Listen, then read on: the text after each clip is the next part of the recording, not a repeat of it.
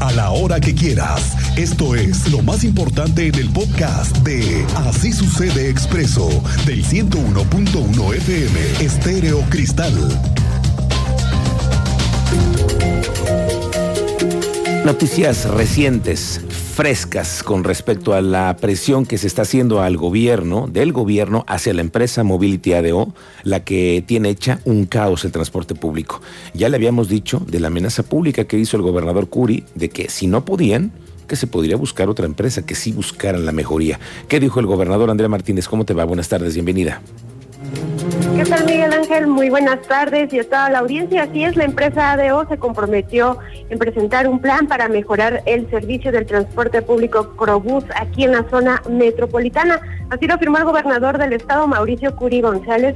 Esto luego pues de sostener una reunión con el director de esta empresa de transporte, Antonio Pérez, quien bueno acordó que el próximo 23 de mayo al mediodía reunirán a fin de presentarle este plan para estar al 100% en el servicio y también para firmar un compromiso entre gobierno y ADO ante las quejas constantes de los usuarios.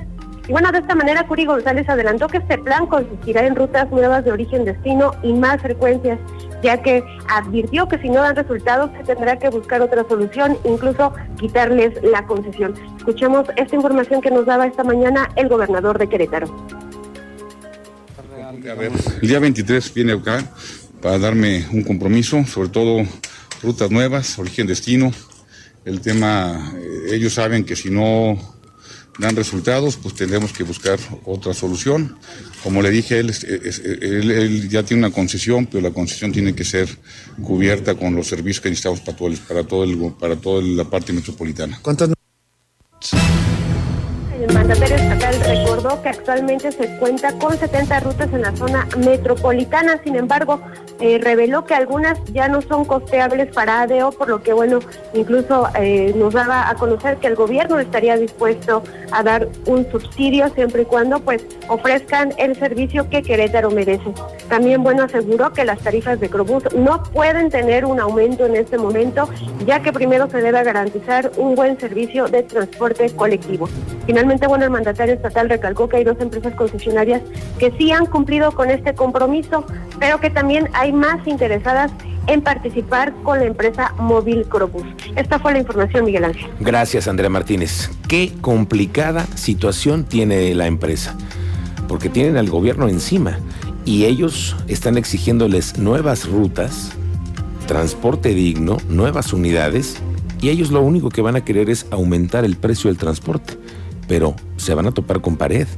El precio del transporte no puede incrementarse. Hoy en día, ni cómo. Yo no veo cómo. Vamos a ver qué pasa con estas reuniones.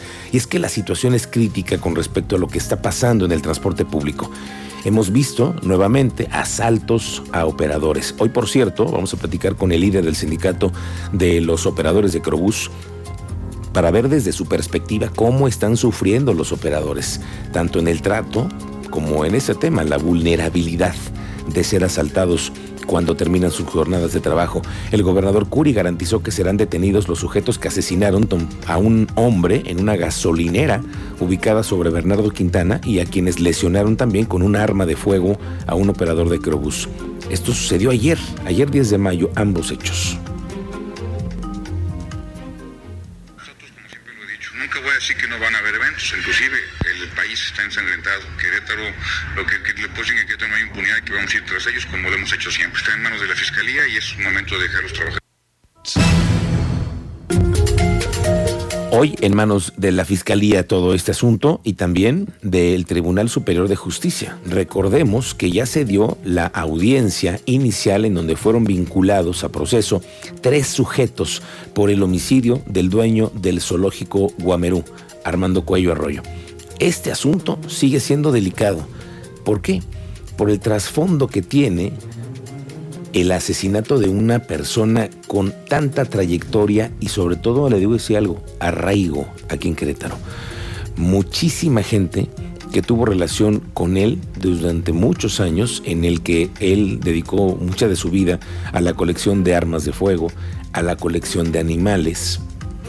Y recordemos todo lo que se ha dado para que se diera la apertura de este lugar que es hoy denominado un zoológico, abierto al público, pero antes era todo era privado. ¿Qué hay detrás de este asunto? Por lo pronto, la magistrada del Tribunal Superior de Justicia ha dado a conocer algunos detalles que pueden darnos una pista de que sigue la Fiscalía tratando de complementar esta investigación con sus fiscales. Teniente Mérida, ¿cómo te va? Buenas tardes, bienvenido. Gracias Miguel Ángel, muy buenas tardes a todos. Para informarles que ha confirmado la magistrada presidenta del Tribunal Superior de Justicia, Mariela Poncevilla, que han sido vinculados a proceso los tres sujetos por el homicidio del dueño del zoológico Guamerú.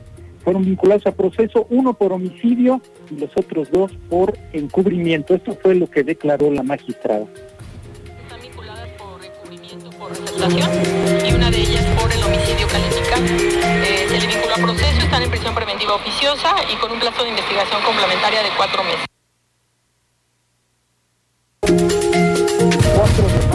se inició la carpeta de investigación por los hechos ya señalados. Momento después refiere la Fiscalía que sobre la carretera Celaya, Guanajuato, se aseguró la camioneta Honda tipo Odyssey que había sido robada, sustraída del domicilio y donde se aseguraron diversos objetos sustraídos del domicilio, entre los que se destacan diversas armas, cartuchos útiles y joyas. Más detalles más adelante, Miguel Ángel. Gracias, teniente. Estaremos pendientes. La iglesia en Querétaro también hizo un llamado a que se mejoren los procesos de reintegrar, de readaptar a los internos que están hoy en el penal de San José el Alto. Cuéntanos, Iván González, ¿cómo te va? Buenas tardes.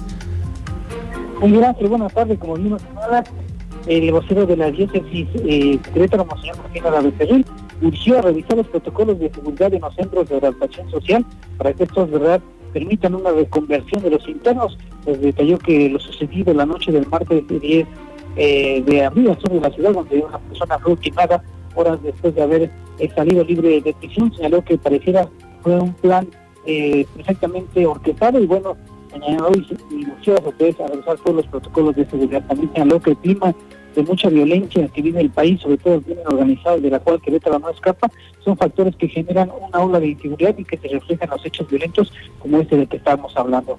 también señaló que es necesario que la sociedad y las autoridades encargadas de procurar la justicia puedan reconstruir el tejido social a través de generar una cultura de paz social donde el respeto humano sea el eje central. Escuchemos. Una persona que ha estado en, en el centro de rehabilitación social y que sale y que es asesinada, quiere decir que todo esto estuvo pensado, estuvo bien, em, eh, bien ejecutado para llegar a todo esto. Entonces, eso significa mucho dolo y significa mucha maldad. Miguel Ángel, el de la diócesis de Querétaro, eh, señaló que es importante que desde la familia se vayan eh, generando valores para que los jóvenes y los niños pues puedan incorporarse a la sociedad pues con estos principios y sobre todo también que las autoridades generen las condiciones para que tanto niños, jóvenes y adolescentes puedan tener las condiciones para estudiar, para laborar y evitar pues ser víctimas de la delincuencia. Bien. Qué fuerte declaración reciente de la Iglesia. Gracias, Iván González. Pendientes con eso. Durante este 10 de mayo, las ventas en el sector comercio repuntaron un hasta 20% con motivo del Día de las Madres, ha reportado el presidente de la Canaco en Querétaro, Fabián Camacho. La Cámara de Comercio es que se cumple la derrama económica de los 380 eh, millones de pesos, eh, con lo cual eh, vemos un resultado favorable que se vino dando desde el sábado 7, domingo 8, lunes 9 y cerrando el día de ayer, viernes 10.